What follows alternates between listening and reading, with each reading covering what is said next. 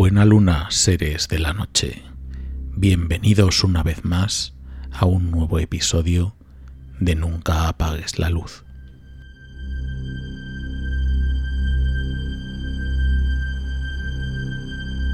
El pueblo de Belmez de la Moraleda se encuentra situado en el complejo montañoso de Sierra Mágina, en la provincia de Jaén, en España. Para psicólogos de todo el mundo, se han interesado por el fenómeno denominado teleplastias y que un día surgieron en una de las casas de ese pueblecito jienense. No voy a entrar a valorar aquí qué tiene de fraude o de fenómeno paranormal lo que allí sucedió, pero he considerado oportuno relatar en este espacio uno de los acontecimientos que trascendió a todo nuestro país y que tuvo lugar en la comunidad de Andalucía. Para muchos se trata del fenómeno paranormal más visitado y más comentado del mundo. Hoy quiero hablarte de las caras de Belmez.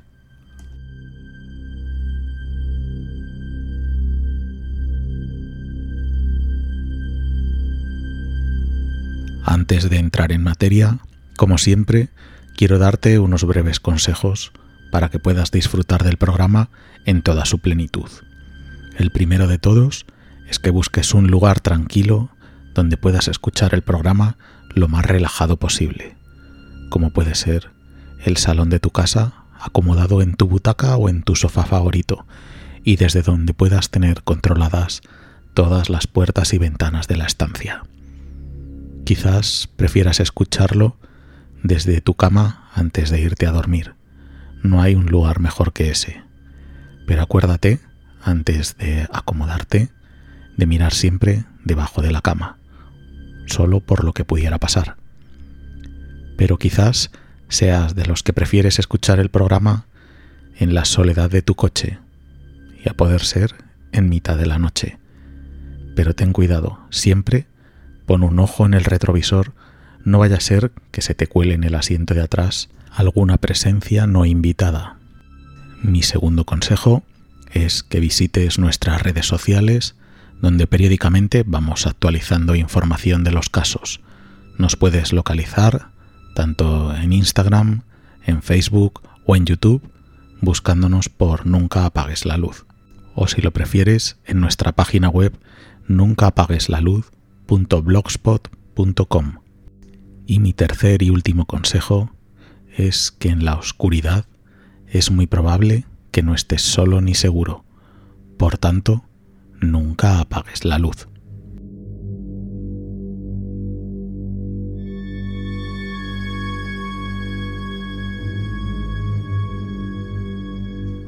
Todo comenzó el 23 de agosto de 1971 en un pueblo de Jaén llamado Belmez de la Moraleda.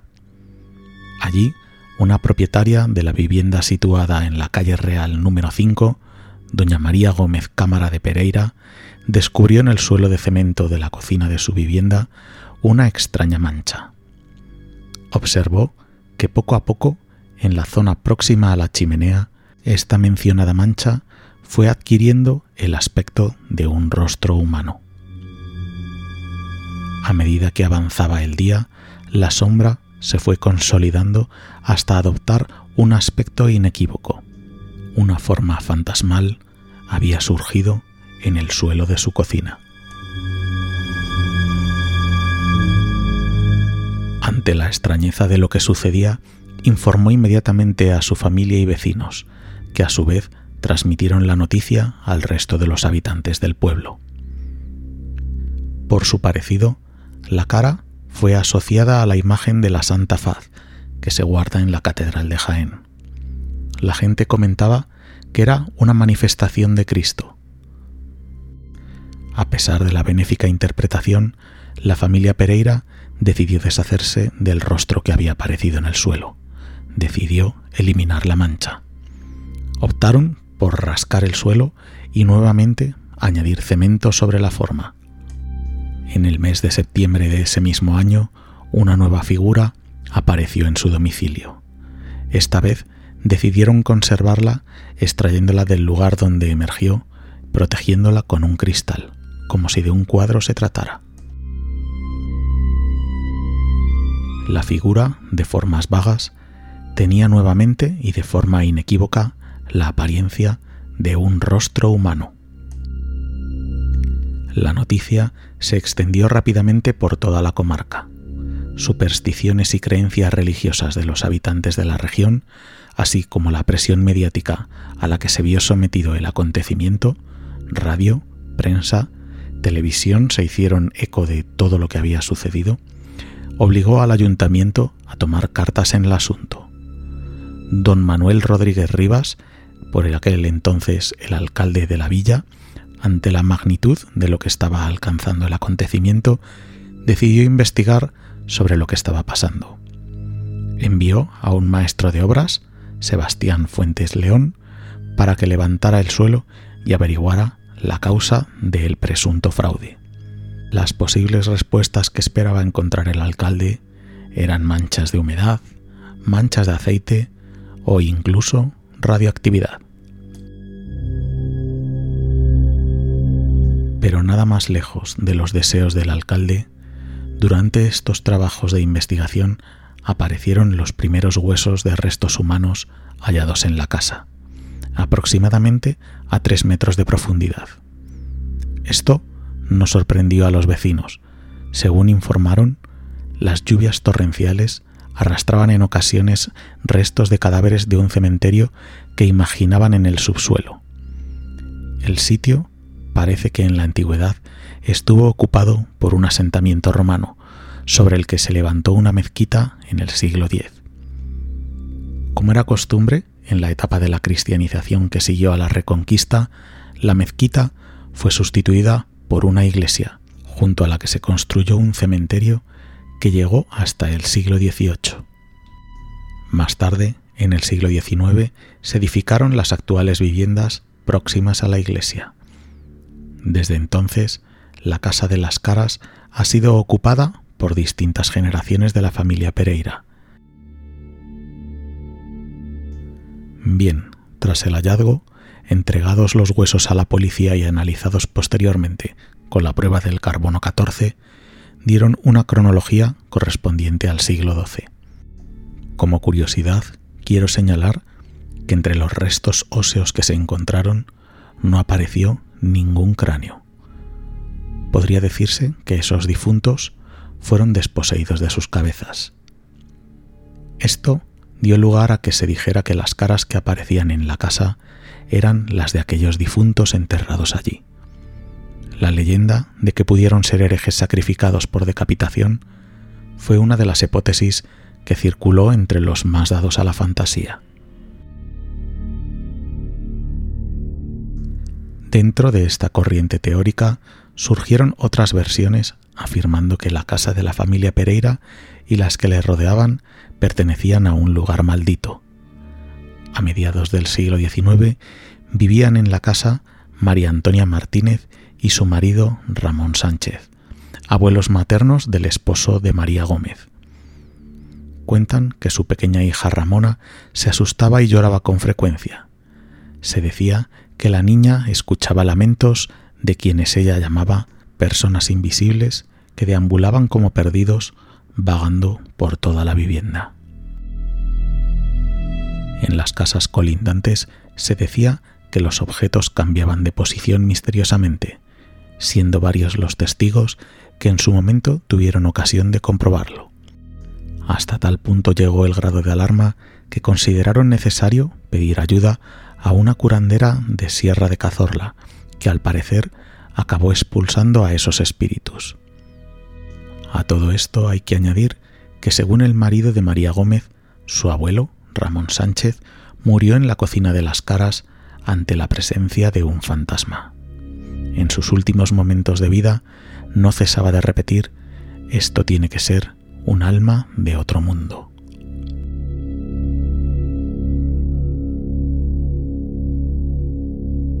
Con el paso de los días, lo acontecido en la casa de María Gómez corría como la pólvora. El primero en dar la noticia en la prensa escrita fue un reportero del periódico local El Ideal, bajo el título Un rostro que aparece y desaparece de un fogón. la presencia circunstancial de otros corresponsales del diario Pueblo, como Leo Casado o Martín Semprún, que se hicieron también eco del caso, le dieron repercusión a nivel nacional. Los visitantes llegaron por miles, llegando a triplicar el número de habitantes del pueblo. Hasta tal punto fue así que el gobernador civil de Jaén, Ruiz de Córdoba, tuvo que ocuparse personalmente del evento. Llegó a personarse en la casa de María y teniendo que rendir cuentas al ministro de la Gobernación, Tomás Garciano Goñi. Las especulaciones sobre si era un reclamo para atraer el turismo o si simplemente era un fenómeno extraño no se hicieron esperar. El diario ABC publicaba en sus páginas que las caras de Belmez se habían convertido en una lucrativa atracción turística.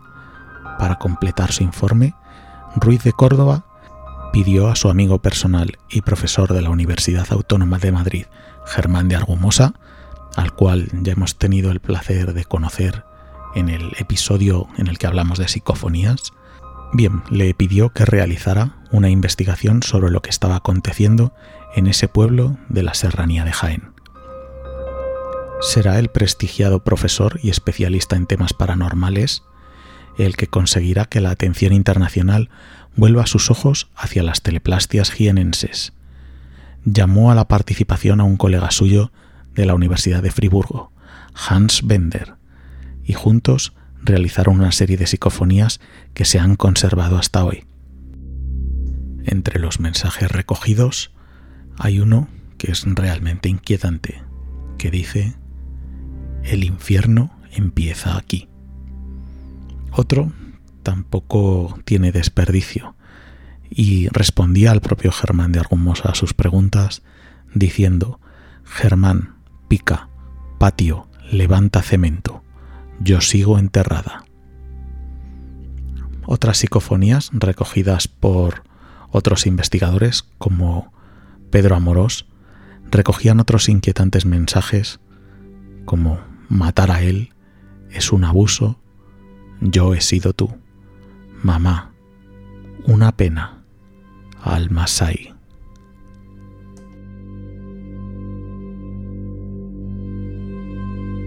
Para obtener resultados definitivos, Germán de Argumosa solicitó que la habitación de las caras fuera sellada durante algún tiempo, para poder comprobar la evolución del fenómeno. Nadie entró en la cocina durante los tres meses que estuvo sometido al experimento se encargó de levantar acta del procedimiento el notario Antonio Fernández Luque. Se pudo comprobar que 16 caras nuevas habían aparecido durante ese periodo, y así lo dejó constatado. Se dice pronto, 16 nuevas caras, 16 nuevas formas con aspecto humano o semi-humanoide, 16 nuevas teleplastias,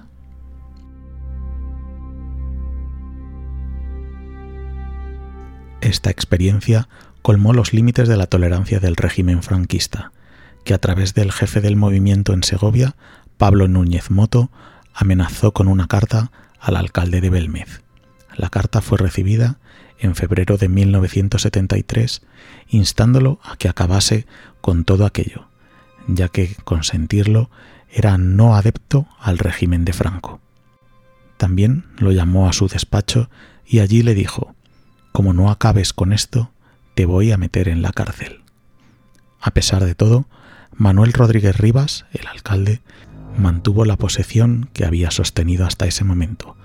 Las caras no eran un fraude, y su cometido en la obligación de mantener el orden en el pueblo era intachable.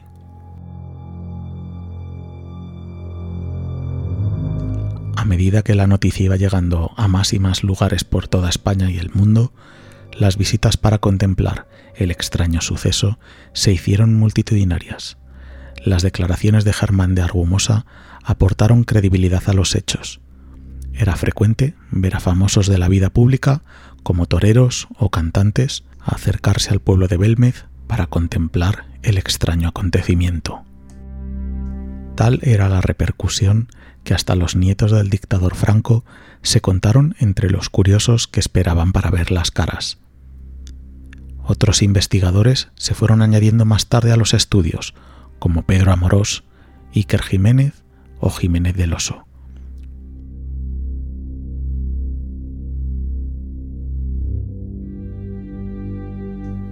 Operación Tridente.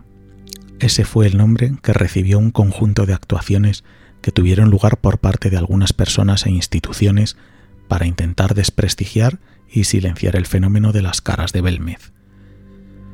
Para los detractores de las teleplastias, dicha operación nunca existió. Simplemente distintos especialistas desenmascararon el fraude. Quienes las daban como verdaderas creyeron firmemente en una conspiración para dejar en ridículo a sus seguidores. El periodista especialista en parapsicología Iker Jiménez creyó demostrar que existió una comisión ministerial de la que llegó incluso a emitirse un informe. Los análisis realizados por el CSIC, el Centro Superior de Investigaciones Científicas de España, en los años 1991, 1994 y 2002 evidenciaron que en las caras no había ni aceite, ni vinagre, ni hollín, ni sales de plata.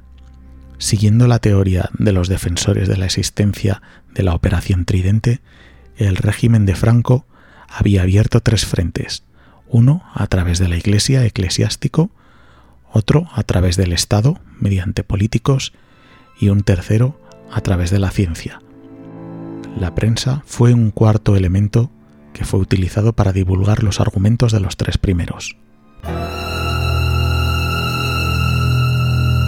Muchos de los seguidores del fenómeno de las caras de Belmez estaban convencidos de que si se hubiera mantenido la primera teoría, la Iglesia hubiera adoptado una actitud diferente.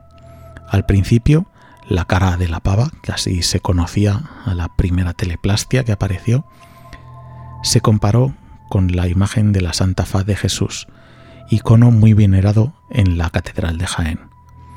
Si la afluencia de autocares hubiera tenido cariz cristiano, las cosas tal vez se habrían enfocado de forma diferente. El cura del pueblo por aquel entonces era Antonio de Molina, y fue el primero en ser instrumentalizado por la institución religiosa. Sufrió fuertes presiones para explicar desde el púlpito que todo lo sucedido no era más que una broma entre las gentes del pueblo, y de cuyos resultados pretendieron sacar beneficio económico. Tachó de fraudulentas las pruebas realizadas por el profesor Germán de Argumosa, reconociendo años después que nunca tuvo pruebas para afirmar que lo sucedido no fuera realmente un hecho parapsicológico. El obispo de Jaén también jugaría un papel decisivo en esta partida. Por su parte, el Estado puso al servicio de la investigación a distintos estamentos, llegando a preocuparse por demostrar el fraude, implicando en la operación desde a la policía local hasta el titular del Ministerio de Gobernación. Cuando la Brigada de la Investigación Criminal no pudo demostrar ningún tipo de fraude, el alcalde de Belmez fue llamado al gobierno civil, siendo amenazado por su titular con ser detenido. Posteriormente requirió su presencia el ministro Tomás García Nogoñi. Hasta el mismo general Franco, a través de su mujer Carmen Polo, pidieron explicaciones y exigieron actuaciones contundentes para acallar los hechos. Sin embargo, ni las amenazas de las más altas instancias de la dictadura surtieron efecto.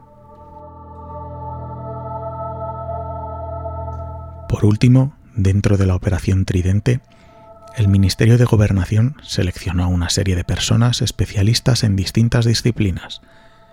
Entre ellas figuraban fotógrafos profesionales, pintores que explicaban los posibles trucos de pinceles y óleos, químicos capaces de certificar un fraude de las manchas en el cemento y cualquier otro técnico necesario para desenmascarar un presunto timo a las masas. Finalmente, esta comisión estableció que las caras habían sido pintadas empleando hollín y vinagre, algo que más tarde fue completamente descartado por las investigaciones del Centro Superior de Investigaciones Científicas de España. Los medios de comunicación fueron dando cuenta de todos estos acontecimientos. Tal como recogen los periódicos de la época, autocares de visitantes acudían a Belmez para ser testigos de todo lo que allí estaba sucediendo. Los dueños de la casa fueron acusados de timadores, charlatanes y manipuladores. El mismo gobierno de aquel momento ordenó cerrar la vivienda a los curiosos, presionados por la mismísima Iglesia. Se inició entonces una investigación oficial sobre los hechos. Aunque no pudo averiguarse las razones por las que se producía el fenómeno, sí quedó completamente demostrado para muchos que no existía fraude alguno por parte de la familia Pereira, ni una confabulación del ayuntamiento del pueblo, siquiera para atraer turismo al municipio. Se levantó acta notarial de lo que estaba ocurriendo. Se precintó la vivienda durante algún tiempo sin permitir a nadie entrar o salir de ella. Cuando volvieron a abrirla, según declaraciones notariales, algunas de las imágenes habían cambiado su posición. Esto se recoge en el acta de la Notaría de Huelva números 667 y 462 de 1973. Las investigaciones paralelas del profesor Germán de Argumosa trataban de dar una explicación al fenómeno. Según algunas teorías, este fenómeno se forma como resultado de la proyección telepática de la dueña de la casa. Investigadores de universidades de Argentina, Alemania, Francia y también de España, entre otras, realizaron todo tipo de pruebas en sus laboratorios, intentando explicar a qué podía responder esa fenomenología sin llegar a ponerse de acuerdo en los resultados. Tampoco ha podido demostrarse que se trata de un fraude o de algún tipo de truco pictórico. María Gómez que fue considerada la medium que provocaba el fenómeno, fue interrogada por las autoridades, aceptando incluso pasar la prueba del polígrafo. El tiempo pasaba y no había ningún consenso sobre el origen de la fenomenología. La teoría más extendida era que la propia María era quien generaba con la fuerza de su mente las apariciones misteriosas y que éstas desaparecerían cuando ella falleciera. Sin embargo, tras su muerte, no solamente se han conservado las caras, sino que han aparecido otras nuevas. Quiero añadir algún dato curioso que hace que el fenómeno se pudiera relacionar más con el mundo de ultratumba que con el mundo o con cuestiones religiosas, y es que quiero mencionar que en, la iglesia del pueblo que se encuentra situada al lado de la casa de María, de la casa de las teleplastias, se hicieron reformas justo el mismo año en el que se produjo la primera aparición. Y como te podrás imaginar, en estas reformas aparecieron restos humanos de enterramientos antiguos. Otro dato curioso que llamó la atención a los investigadores es la consideración de que las teleplastias parecen estar vivas, ya que evolucionan en sus formas. La famosa denominada la pava, la primera teleplastia que apareció en la casa de Belmez, se perfiló primero solo con los ojos, luego la nariz, luego la boca y así hasta formarse en varios días la cara que podemos contemplar a día de hoy.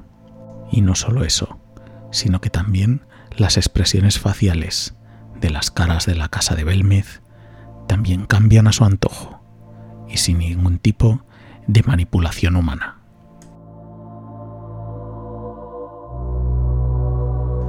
María, la protagonista de esta historia, jamás se lucró ni rentabilizó en su beneficio las posibilidades económicas de este fenómeno. Su casa y su forma de vida no se modificaron a lo largo del tiempo. Murió finalmente el 3 de febrero de 2004. La Casa de las Caras fue vendida años después por la familia, cansada de sufrir las consecuencias del fenómeno. Por su parte, la Junta de Andalucía asignó una considerable cantidad de dinero para restaurar y habilitar las visitas turísticas de la vivienda. Incluso se planteó crear un centro de interpretación donde se explicaría a los curiosos todo lo relativo a lo que allí había sucedido, cediéndose para este fin terrenos próximos a la escuela del pueblo. Esta decisión se criticó duramente en los medios de comunicación, alegando que el más de un millón de euros de inversión hubiesen estado mejor destinados a otros monumentos históricos de mayor reconocimiento artístico y cultural. Otra de las iniciativas para explotar la popularidad y difusión que ha supuesto para el pueblo de Belmez el fenómeno de las caras vino de la mano de la alcaldía en el año 2009, presidida en ese momento por el partido político Izquierda Unida. Su alcaldesa, Aurora Rubio, patrocinó el proyecto dirigido por Jordi Lavanda que tenía como objetivo atraer a un tipo de turismo diferente. El mensaje de la alcaldesa en 2009 decía lo siguiente. Ya casi todos los parapsicólogos del mundo han venido aquí y han resultado ser unos siesos que no gastan más que en café y linternas. El proyecto de Jordi Lavanda, al que siempre hemos admirado en el pueblo, dará un giro diferente y decisivo a la hostelería en nuestra ciudad. Sin entrar en juicios políticos, realmente me parece un poco denigrante y deprimente el explotar un fenómeno de este tipo para un beneficio propio, ya sea una familia, un alcalde, un particular o quien sea. Con estas cosas no se debería jugar. Y es simplemente mi opinión personal. Y sobre todo teniendo en cuenta las declaraciones posteriores de la alcaldesa Aurora Rubio argumentando que las auténticas caras de Belmez dan pena y asco. A veces uno se queda sin palabras. Personalmente, una vez pasado el tiempo, creo que no podremos saber nunca a ciencia cierta el origen de tales teleplastias, si es un origen paranormal, es un origen físico, o si se trata de un fraude o simplemente de un caso realmente excepcional. Lo que creo que sí que puedo asegurar es que estamos ante un hecho realmente extraordinario y si se trata de un fraude, de un fraude realmente, realmente bien conseguido. Treinta años después de su origen, aún no se ha podido demostrar.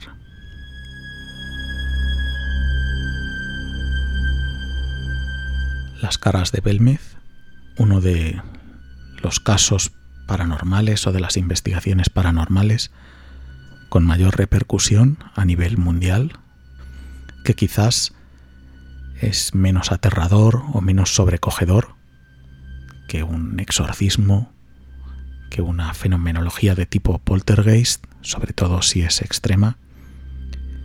Pero te reto a que pases una noche en la casa de las caras, en la casa de las caras de Belmez.